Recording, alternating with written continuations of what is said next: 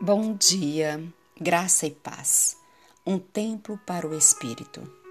Ou não sabeis que vosso corpo é o templo do Espírito Santo que habita em vós, proveniente de Deus, e que não sois de vós mesmos?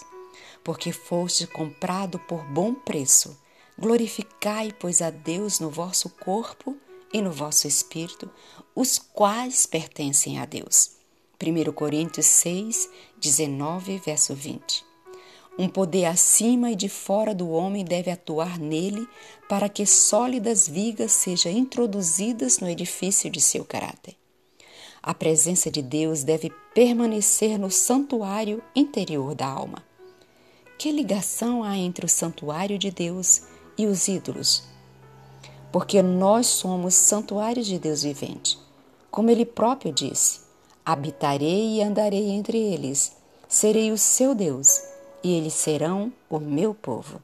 Segundo Coríntios 6, verso 16. Não sabeis que vós sois santuários de Deus e que o Espírito de Deus habita em vós?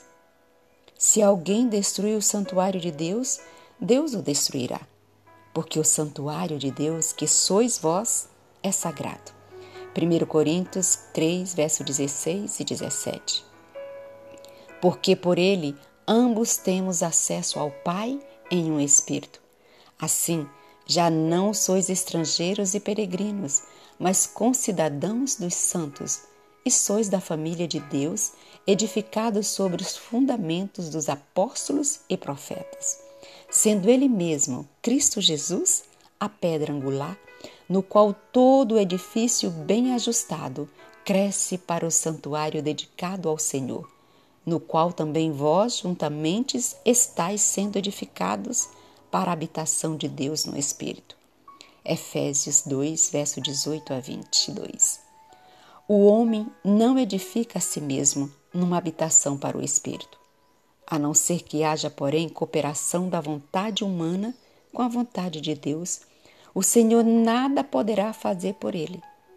O Senhor é o grande obreiro mestre, e, no entanto, o instrumento humano precisa cooperar com o obreiro divino, senão o edifício celestial não poderá ser completado. Todo o poder é de Deus e toda a glória deve reverter para Deus.